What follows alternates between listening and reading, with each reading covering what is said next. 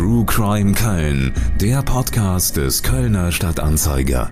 Über wahre Verbrechen, spannende Geschichten und spektakuläre Fälle. Gibt es so etwas wie das perfekte Verbrechen? Im Fall der Ermordung eines 20-jährigen Bundeswehrsoldaten könnte man das fast glauben. Der Mann hatte Wache in einer leeren Kölner Kaserne. Er saß in seiner Wachstube, die er nur zu Kontrollgängen verließ. Und in dieser Wachstube wurde er am Morgen nach seiner Schicht tot aufgefunden. Es gibt keine Spuren, kein Motiv und das seit 35 Jahren. Ein ungelöster Fall im Aktenschrank der Kölner Polizei. Der Mörder wurde bis heute nicht gefunden. Genauso wie im Fall des sogenannten Karatemordes am Heumarkt. So wurde das Verbrechen genannt, weil ein Mann mitten in der Altstadt einen anderen mit sehr gezielten Tritten tötete.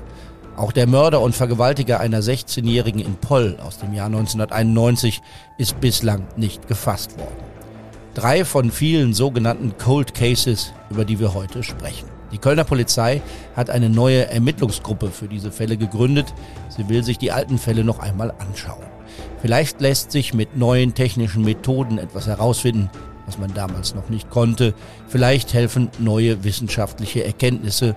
Vielleicht hilft es, den Fall noch einmal zu erzählen, weil das mögliche Zeugen dazu bringt, sich ihrem schlechten Gewissen zu stellen.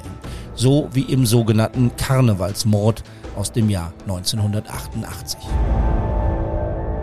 Wir beginnen die Sendung mit einem sensationellen Erfolg. Der Mord an der 24-jährigen Petra Nohl ist geklärt, nach 35 Jahren. Wir hatten den Fall im Dezember vergangenen Jahres hier gezeigt. Gestern wurde ein Tatverdächtiger festgenommen. Noch während der Sendung hatte ein XY-Zuschauer den entscheidenden Hinweis gegeben. So hat Rudi Zerne die Februarausgabe 2023 von Aktenzeichen XY im ZDF begonnen. Es war tatsächlich etwas sehr Überraschendes gelungen. 35 Jahre nach der Tat konnte, mit großer Wahrscheinlichkeit kann man das annehmen, einer der Kölner Cold Cases aufgeklärt werden. Herzlich willkommen zu einer neuen Folge von True Crime Köln, in der es um solche kalten Fälle geht, die, wo die Ermittlungen ohne heiße Spur ins Leere gelaufen sind. Darüber spreche ich gleich mit unseren Polizeireportern Alexander Holleczek und Tim Stienauer. Auch der Mord an Petra Nohl war ein sogenannter Cold Case. Er ging als Karnevalsmord in die Kölner Kriminalgeschichte ein. Die Leiche der Frau war hinter einem Verpflegungswagen für den Straßenkarneval direkt am Zugweg gefunden worden. Am Abend und in der Nacht hatte Petra Nohl in der Disco Charivari gefeiert. Ältere Kölnerinnen und Kölner erinnern sich, damals gab es dort, wo heute die Opernpassagen sind, ein sogenanntes Bierdorf im Untergeschoss mit allerlei Angeboten und sogar einer eigenen Währung. Petra Nohl verließ die Disco im Bierdorf gegen drei Uhr nachts, um in einem anderen Lokal weiter Karneval zu feiern. Auf dem Weg dahin wurde sie in der Albertusstraße überfallen und ermordet. Auszüge aus der Berichterstattung des Kölner Stadtanzeiger und des Express aus dem Februar 1988.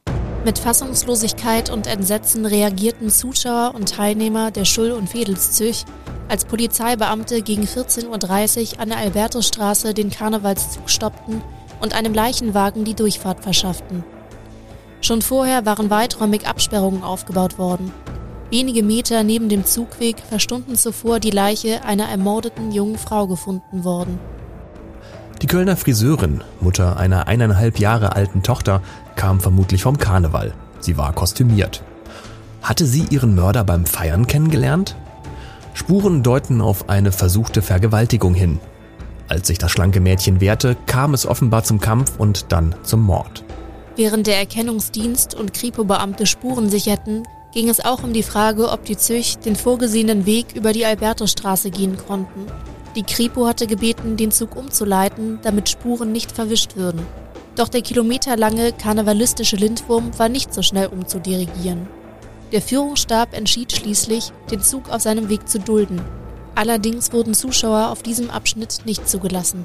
Da die Spurensicherung sich über Stunden hinzog, konnte die Leiche der toten Frau nicht vor Eintreffen des Zuges in die Gerichtsmedizin gebracht werden.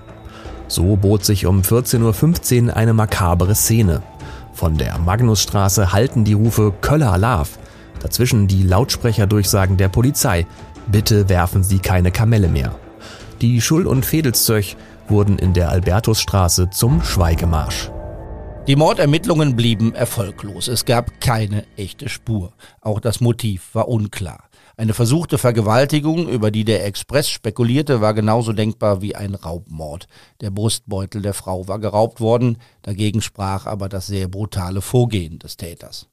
Das konnte man auch als Ausdruck einer Beziehungstat werten. 35 Jahre lang tat sich nichts bis zur Entscheidung der Polizei Ende 2022 mit diesem Cold Case zu Aktenzeichen XY zu gehen. Man zeigte einen für diese Fernsehsendung typischen, sehr seltsamen Film, in dem unverkleidete Schauspielerinnen so tun, als ob sie Karneval feiern. Anschließend interviewte Moderator Rudi Zerne den Leiter der neuen Kölner Ermittlungsgruppe für Cold Cases, Markus Weber, zu dem Fall.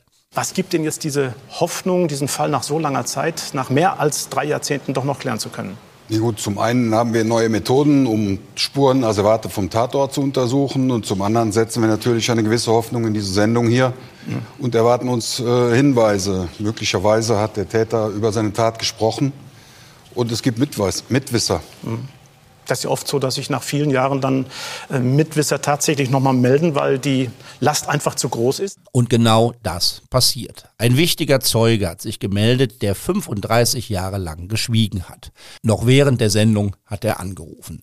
Die Polizeireporter des Kölner Stadtanzeiger Tim Stienauer und Alexander Holleczek sind zu Gast im Podcaststudio. Was hat der Zeuge denn da gesagt?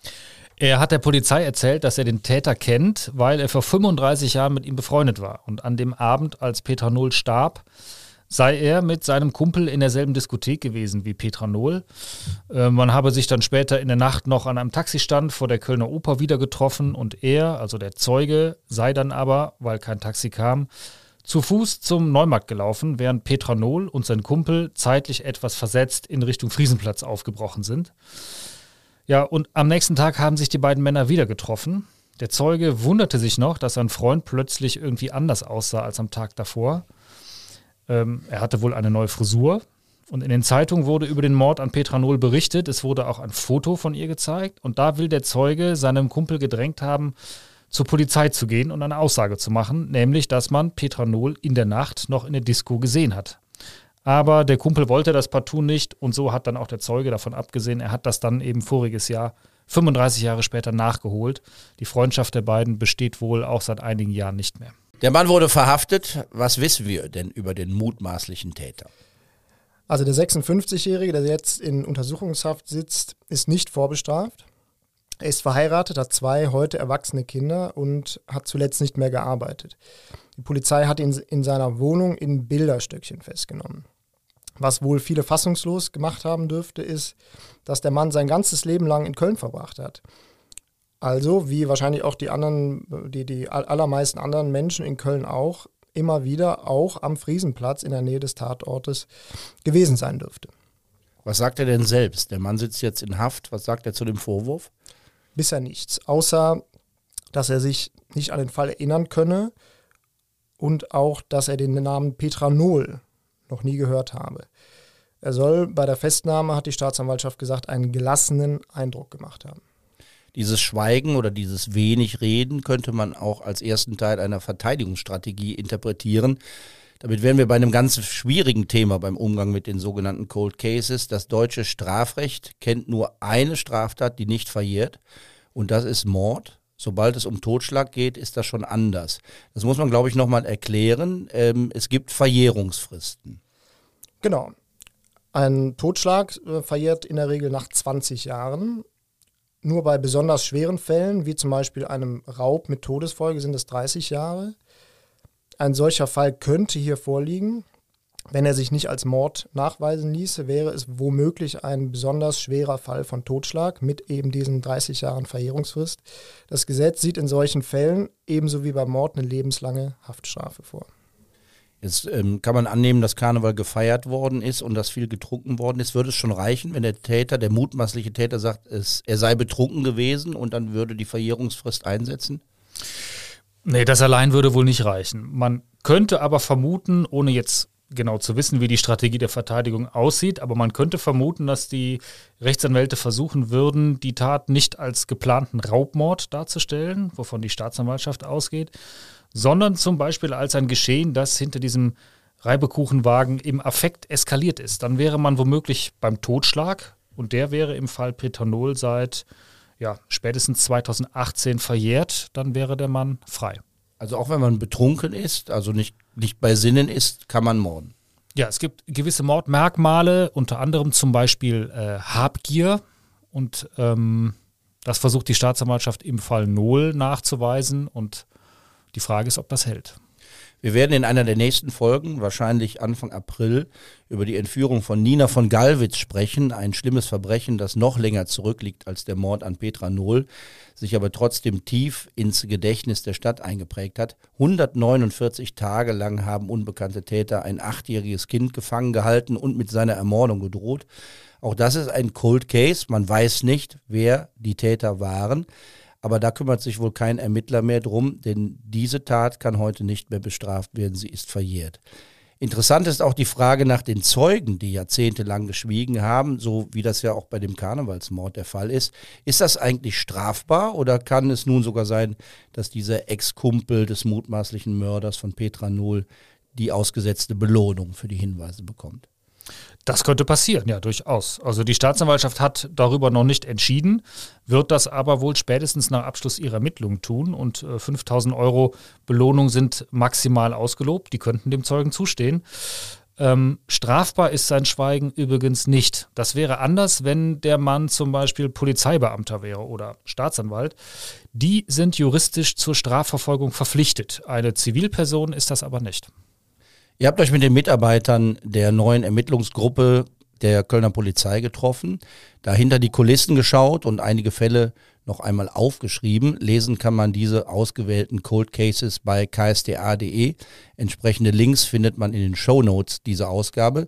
Wie entscheidet denn so eine Cold Case Ermittlungsgruppe der Polizei, welche Akten man noch mal aus dem Schrank holt und welche nicht?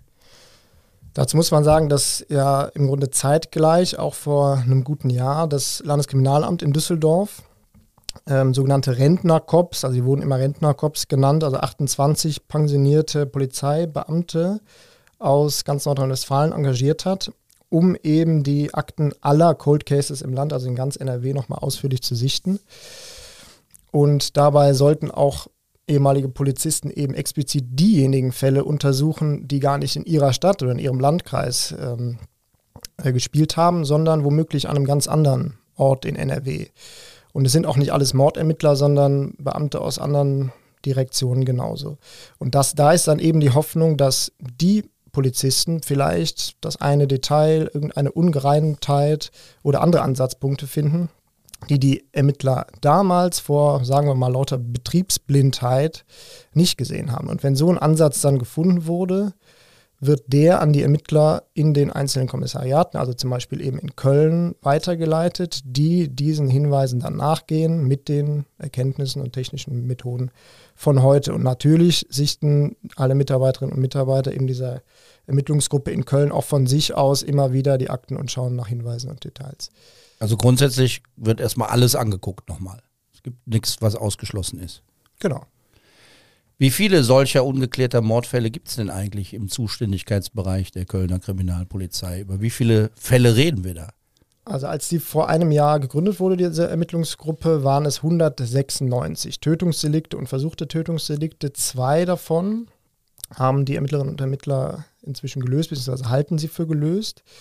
Das ist neben dem eben angesprochenen Karnevalsmord von 1988 auch noch ein weiteres versuchtes Tötungsdelikt in Ehrenfeld aus dem Jahr 1987. In dem Fall haben die Ermittler im vergangenen Herbst einen 56-Jährigen festgenommen, den sie für den Täter halten, und sie stufen die Tat als versuchten Raubmord ein, der auch heute nicht verjährt wäre. Äh, gibt es Erwartungen an diese neue Ermittlungskommission oder Ziele, die die sich vielleicht selber stellen? Wie groß ist die Wahrscheinlichkeit, dass man nach Jahrzehnten neue heiße Spuren oder gar den Täter findet? Naja, also den Ermittlern wird klar sein, dass sie nicht die restlichen 194 Fälle auch noch lösen und wahrscheinlich die meisten auch für immer ungelöst bleiben. Es gibt auch kein vorher definiertes Ziel, das sich die Polizei irgendwie gesteckt hätte und von dem sie dann selber sagen würde, wenn das erreicht ist, würden wir von einem Erfolg sprechen. Sie hat immer gesagt, wenn es nur wenige Fälle sind, die aufgeklärt werden, wäre das auch schon den Aufwand wert. Äh, das sei man halt den Angehörigen besonders schuldig. Wie die Chancen in den einzelnen Fällen sind, klar, das hängt von jedem Fall, von jedem einzelnen Fall ab, von der Spurenlage, vielleicht auch ein bisschen vom Zufall, von der Aufmerksamkeit der, der Beamtinnen und Beamten, die diese Akten nochmal durchgucken. Die beiden gelösten Fälle, die ich eben angesprochen haben, habe, ähm, zeigen ja zumindest, dass es möglich ist, nach so langer Zeit auch noch Täter zu ermitteln. Bei dem zweiten Fall, den du erwähnt hast, muss man vielleicht sagen oder nochmal betonen, dass es ein versuchter Raubmord war. Also äh, der, das Opfer hat überlebt. Also auch das verjährt nicht. Das muss man, glaube ich, nochmal klar sagen. Genau. Versuchter Mord ebenso wie Mord verjährt nicht. Da ging es darum, dass ein Mann mit einem Pokal erschlagen worden ist und da kann man eben dann heute mit neuer Technik DNA-Spuren nachweisen und äh, der Täter ist anderwertig in der Kartei gewesen, registriert gewesen, sodass man dann den Zusammenhang herstellen konnte. Auch dieser Fall wird in Kürze vor Gericht geklärt oder abgeschlossen werden. Wir wollen über ein paar Cold Case-Fälle sprechen, die ihr nochmal recherchiert habt, also länger zurückliegende Fälle, die ungelöst sind. 1991 hat ein schlimmes Verbrechen die Stadt geschockt. Eine 16-Jährige ist auf dem Weg von ihrer Arbeit nach Hause überfallen worden. Sie wurde vergewaltigt und ermordet. Dieses schreckliche Verbrechen war auch der Fall, mit dem eure Cold Case Serie im Kölner Stadtanzeiger begonnen hat. Ich finde auch schlimm an dem Fall, dass ein Familienmitglied und nicht die Polizei die Leiche des als vermisst gemeldeten Mädchens in einem Gebüsch gefunden hat. Genau, wir reden vom 16. Oktober 1991. An diesem Morgen wurde die Leiche gefunden von einem Onkel des Mädchens. Am Abend davor war die 16-jährige Sitschkin Jala vermutlich wie üblich nach ihrer Arbeit in einem Supermarkt in Poll an der Siegburger Straße. Da ist heute ein, eine Filiale von Rossmann drin, gegenüber des, des Markts in Poll. Sie war also nach der Arbeit gegen 18.30 Uhr, 18.40 Uhr in eine Bahn der Linie 7 gestiegen, eine Station gefahren und an der Haltestelle Poll Autobahn, die es heute nicht mehr gibt, ausgestiegen. Äh, und von da wollte sie zu Fuß nach Hause laufen. Ähm, ihr Vater und ihr kleiner Bruder Basri, damals acht Jahre alt, wollten sie da abholen. Das haben sie öfter gemacht und den letzten knappen Kilometer zu Fuß mit ihr gemeinsam nach Hause gehen. Aber an diesem 15. Oktober 1991 kam Setschki nicht. Sie stieg nicht aus. Jedenfalls haben, hat der Vater das nicht gesehen. Möglicherweise hatte sie um wenige Minuten verpasst. Er wartete noch mit, mit seinem Sohn äh, eine kurze Weile, hat ihn dann nach Hause gebracht. Es war auch kalt, kam zur Haltestelle zurück, aber es gab immer noch keine Spur von seiner Tochter. Ähm, die Familie informierte die Polizei und am nächsten Morgen machten sich Verwandte und Freunde selbst auf die Suche. Der Onkel ging die Strecke von der Haltestelle bis zum Haus der Familie ab, schaute auch links und rechts in jedes Gebüsch und fand dann tatsächlich äh, Setschkins Leiche. Die 16-Jährige war offenbar sexuell missbraucht und erwürgt worden. Gab es äh, Spuren, irgendwelche Hinweise auf den oder die Täter? Was hat die Polizei damals herausbekommen? Es gab wohl DNA-Spuren des Täters an der Leiche, aber die konnte man damals noch nicht auswerten, jedenfalls nicht so gut wie heute. Ähm, es passierten aber in den Tagen nach der Tat merkwürdige Dinge. Ähm, gleich mehrfach schob zum Beispiel jemand der Familie Briefe wohl unter der Tür hindurch. Ähm, darin behauptete die Verfasserin unter anderem, sie kenne den Täter, der hätte es eigentlich auf sie abgesehen gehabt. Ähm, schrieb sie in diesen Briefen. Ähm, die Polizei wusste zwar, wie diese Frau aussah, sie war nämlich gesehen oder sogar fotografiert worden. Man hat nach ihr gesucht, man hat diese Briefschreiberin aber bis heute nicht gefunden. Man weiß nicht, wer diese Frau ist und ob ihre Angaben stimmen. Dieser Fall wird jetzt auch nochmal sehr spektakulär aufgerollt, weil die Polizei hat 32 Jahre nach der Tat alle Männer, die damals in der Umgebung des Tatorts gewohnt haben, zu einer Speichelprobe gebeten. Das ist ungewöhnlich. Warum hat man das nicht damals schon gemacht? Weil man eben damals nicht ähm, die DNA äh, bestimmen konnte. Es hat damals auch schon eine Reihenuntersuchung stattgefunden. Allerdings lag eben, wie gesagt, die, diese vollständige DNA den Ermittlern noch nicht vor. Daher war dieser Massentest damals nicht besonders aussagekräftig. Mit neuen technischen Methoden hat man die DNA, die an der Leiche gefunden wurde, dann vor einigen Monaten nochmal neu untersucht. Jetzt konnte man sie entschlüsseln. Und was man heute auch kann, man kann ähm, anhand der DNA-Probe nicht nur auf die DNA desjenigen schließen, der sie abgegeben hat, sondern auch auf Verwandte desjenigen. Äh, und das will man eben jetzt auch untersuchen. Die Namen der Männer, die da in Frage kommen, 355 sind von der Polizei angeschrieben worden, hat die Polizei ganz überwiegend aus den alten Ermittlungsakten. äh, was wohl auch nicht ganz einfach war. Ähm, das Papier ist inzwischen teilweise vergilbt und nur noch schlecht lesbar. Die Ermittler mussten sich also richtig Mühe geben, alles zu entziffern. Das hat eine Weile gedauert. Aber jetzt hat man eben die Namen dieser Männer, die damals zum Tatzeitpunkt zwischen 14 und 75 Jahre alt waren und irgendeinen Bezug hatten zu Polter, gewohnt haben, gearbeitet haben oder ähm, Zeit da verbracht haben oder jemanden besucht haben. Wir sind gespannt, was aus dieser oder was diese Speichelprobe ergibt, was da rauskommt. Wir sprechen über einen weiteren Fall, über einen weiteren Cold Case. Der ist als sogenannter Karatemord in die Kriminalgeschichte eingegangen. Ein brutaler Mord am Heumarkt. Er beschäftigt die Ermittler seit 1992. Was ist da passiert? Ja, in der Nacht auf den 12. September 1992 wurde Horst Strohe umgebracht, ein 54-jähriger gelernter Elektriker. Die Tat war äußerst brutal. Der Täter lief also auf Strohe zu, sprang in die Luft und streckte Strohe zunächst mit einem Tritt gegen den Kopf nieder. Danach tritt er ihn, also Strohe lag auf dem Boden, nochmal mit voller Wucht gegen die Brust und gegen den Hals, bis sein Opfer starb. Der Täter floh und ist bis heute nicht gefasst. Das Ganze trug sich etwas südlich des Heumarkts zu, auf der Ecke mit dem Malzbüchel, wo die Brauerei Malzmühle steht. Da stand damals wie heute auch eine Bushaltestelle. Heute ist davon gar nichts mehr zu sehen, dass es mal ein, ein Tatort ähm, einer besonders brutalen Tat war. Die Polizei geht davon aus, dass mindestens drei Zeugen die Tat gesehen haben. Einer davon hat hinterher mit der Mordkommission gesprochen und gesagt, dass er den Täter nicht erkannt habe. Die anderen beiden sind verschwunden und haben sich bis heute nicht bei der Polizei gemeldet. Die Ermittler gehen davon aus, dass der Mörder wusste, was er tat, sich also klar darüber war, mit welchem Tritt man welche Wirkung erzielt. Richtig, oder um genauer zu sein, dass er den Tod des Opfers zumindest ernsthaft für möglich gehalten hat oder ihn billigend in Kauf genommen hat. Das wäre laut Gesetz nötig, mindestens um eine Mordanklage zu stützen, wenn der Täter überhaupt eines Tages gefunden wird. Denn wenn diese Tat als Totschlag eingestuft würde, wäre auch die heute verjährt.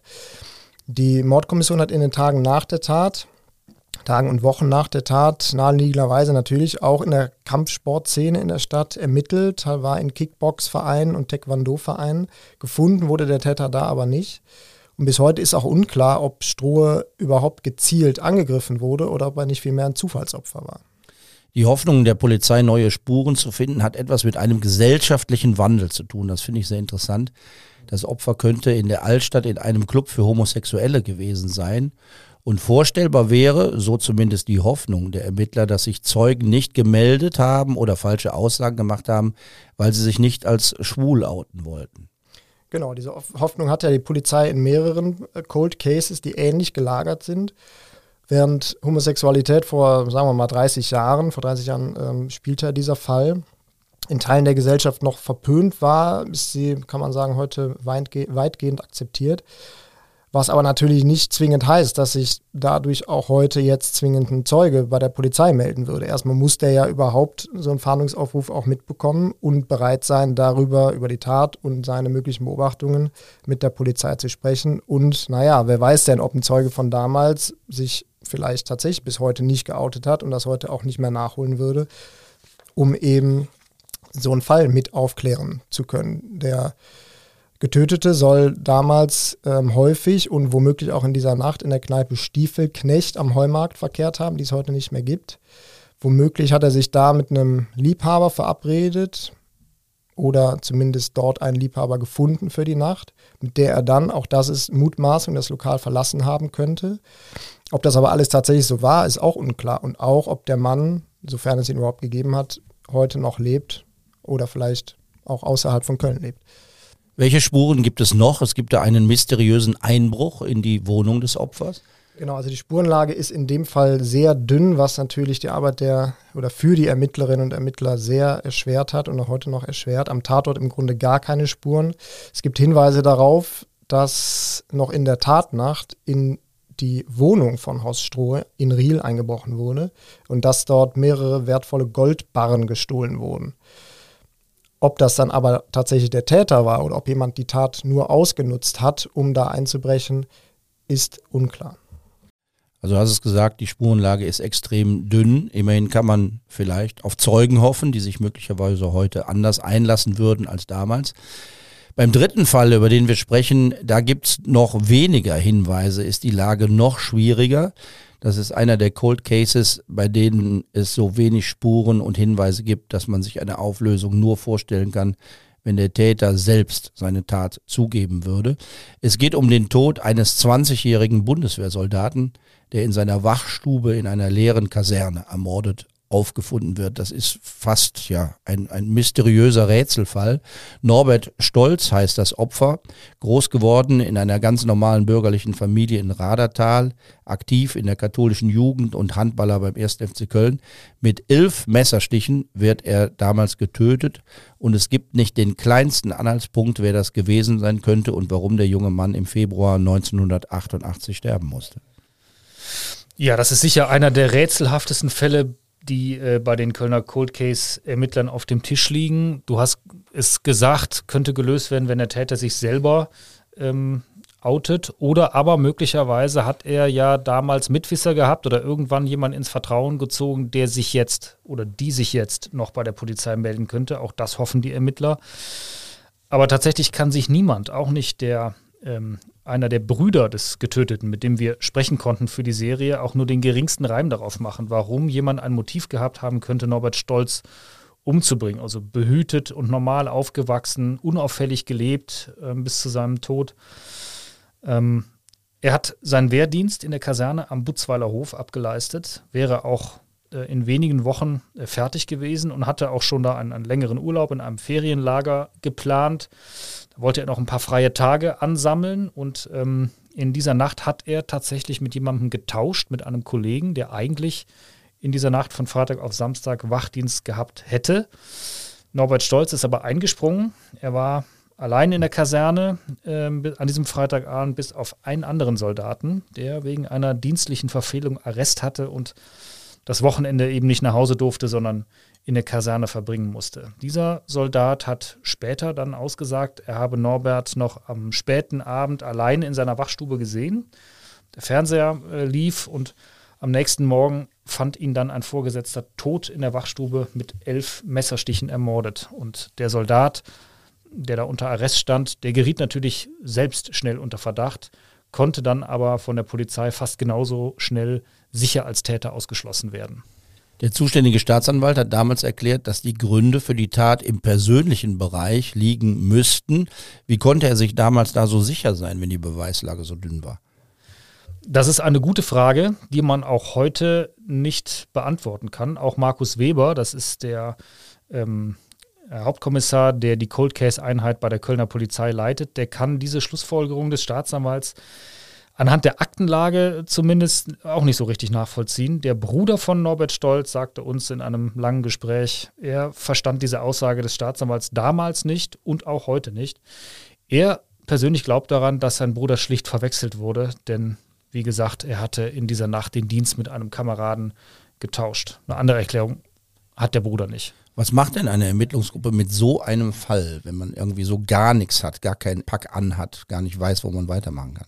Wenig. Also dieser Fall scheint nahezu äh, ausermittelt zu sein, um es mal im Polizeideutsch zu sagen. Die vielleicht letzte Hoffnung der Ermittler, aber auch des Bruders ist, dass sich entweder der Täter oder ein Zeuge meldet, der bislang nicht ausgesagt hat. Ähm, oder auch, das ist ja schon vorgekommen, jemand, der ähm, deshalb noch nie ausgesagt hat, weil er sich bislang eben nie getraut hat, der aber nun vielleicht nicht mehr lange zu leben hat und dann gewissermaßen auf dem Sterbebett nochmal sein Gewissen erleichtern möchte. Das hat die Polizei auch schon erlebt. Äh, die Staatsanwaltschaft hat eine Belohnung in diesem Fall von 3000 Euro ausgesetzt für Hinweise zum Täter. Und der Bruder von Norbert Stolz hat diese Belohnung jetzt noch einmal erhöht auf insgesamt 10.000 Euro. Da habt ihr mit dem Bruder gesprochen, ihr habt auch in den anderen Fällen mit äh, Angehörigen der Opfer gesprochen. Und die berichten alle sehr eindringlich, was es eigentlich bedeutet, nicht zu wissen, warum ein geliebter Mensch sterben musste. Oder? Also besonders interessant, aber auch gleichzeitig berührend fand ich in den Gesprächen mit den Hinterbliebenen immer, wie unterschiedlich sie mit der Trauer umgehen und auch mit der Ungewissheit. Ungewissheit. Denn es geht ja in jedem einzelnen Fall um Taten, die ja die Leben der Beteiligten für immer verändert haben. Und jeder Mensch ist da eben unterschiedlich und hat un unterschiedliche Mechanismen gefunden, damit umzugehen. Während viele sicher möglichst schnell irgendwie mit dem Tod ihrer Angehörigen abschließen wollen, kommen andere hat man den Eindruck gerade nur so zurecht, dass sie sich irgendwie aktiv an der Suche nach den Tätern beteiligen und sich irgendwie als in Anführungsstrichen Detektive in der eigenen Sache irgendwie betätigen. Also sehr eindrücklich fand ich zum Beispiel unser Gespräch mit der Krämer, dem Bruder des äh, 1992 am Heumarkt getöteten Horst Strohe, über den wir ja gesprochen haben. Der, ähm, der Krämer hat uns berichtet, dass er sich in den vergangenen Jahren und Jahrzehnten immer wieder vieler Stimmen erwehren musste von Freunden, von Verwandten, die ihm eben abgeraten haben davon, dass er irgendwie sich Hoffnungen machen soll, dass der Mörder seines Bruders eines Tages noch gefunden werde. Kremer sagt aber, er will sich damit nicht abfinden und wenn eines Tages der Täter belangt wird und eben nicht mehr ins Gefängnis kommt, weil die Tat als Totschlag und nicht als Mord eingestuft wird und deshalb verjährt ist, spielt das für ihn nicht die entscheidende Rolle, hat er gesagt. Mir ist nicht wichtig, hat äh, Kremer gesagt, dass jemand dafür ins Gefängnis kommt, sondern er will endlich Klarheit haben, was ist mit seinem Bruder passiert.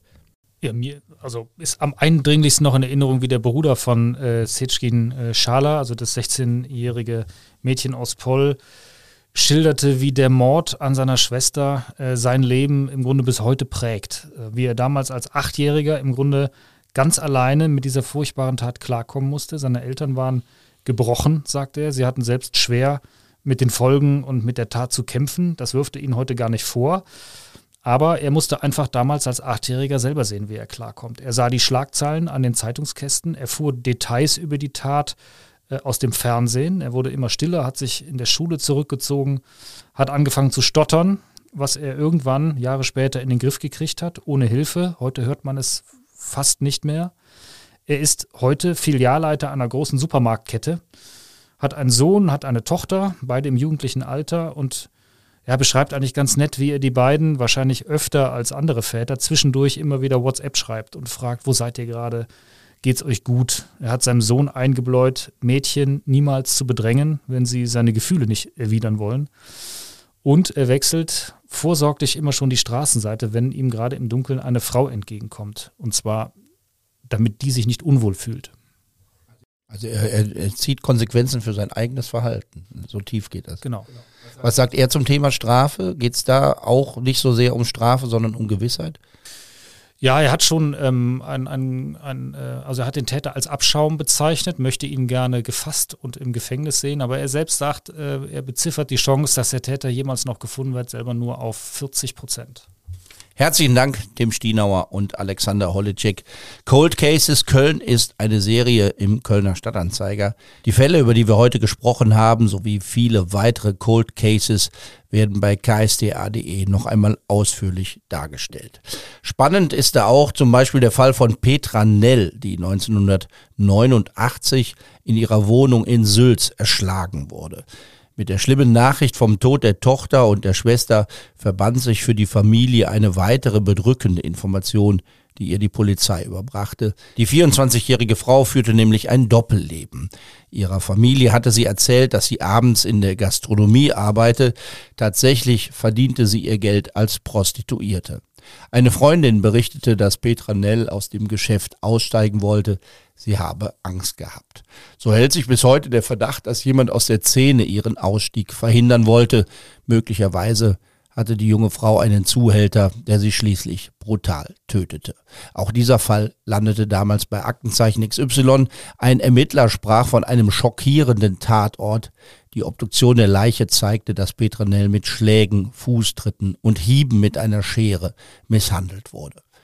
Bei dem Fall kommt noch etwas Besonderes hinzu, was es bei den anderen Fällen nicht so gibt. Die Familie der Toten hat der Polizei schwere Vorwürfe gemacht. So habe man Notizbücher und Tagebücher übersehen, weil man den Keller der Toten nicht durchsucht habe. Und der Bruder von Petra Nell glaubt deshalb, dass sich keiner so richtig für eine ermordete Prostituierte interessiert habe. Vielleicht gelingt es der neuen Ermittlungsgruppe der Polizei zu zeigen, dass das heute anders ist. Zurzeit werden die alten Spuren vom Tatort im Labor des Landeskriminalamtes noch einmal neu untersucht. Man hofft auf eine DNA-Spur des Täters 34 Jahre nach der Tat. Auch diesen Fall können Sie noch einmal ausführlich nachlesen auf unseren Seiten im Netz unter ksda.de. Den Link zur Serie Cold Cases finden Sie auch in den Show Notes dieser Ausgabe. Alexander Holleczek hat es gesagt, 194 offene Fälle werden als Cold Cases im Aufgabenbereich der Kölner Kriminalpolizei geführt. Um die Zahl einordnen zu können, muss man noch sagen, dass sie sich auf die Jahre seit 1970 bezieht und dass es nicht nur um Kölner Fälle geht, denn der Zuständigkeitsbereich der Kölner Mordermittler umfasst das gesamte Umland. Fürs Stadtgebiet Köln sind die Zahlen dementsprechend niedriger. Es gibt pro Jahr ungefähr 30 sogenannte Straftaten gegen das Leben. Davon sind deutlich weniger als ein Drittel Morde.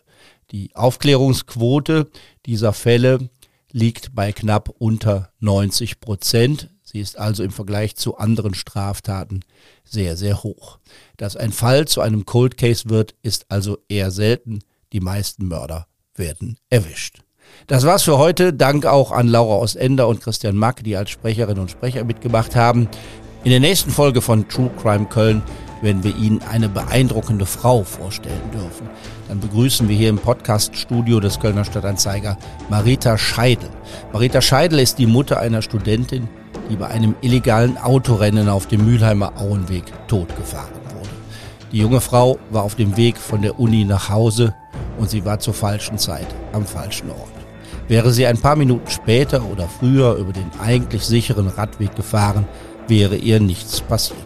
Marita Scheidel berichtet darüber, wie eine Familie mit so einem schweren Schlag umgeht, vom Prozess gegen die beiden Raser und ihrer Zusammenarbeit mit der Kölner Polizei. Bis dahin, machen Sie es gut. Tschö. True Crime Köln mit Helmut Frangenberg. Alle zwei Wochen eine neue Folge. Überall da, wo es Podcasts gibt und auf ksta.de.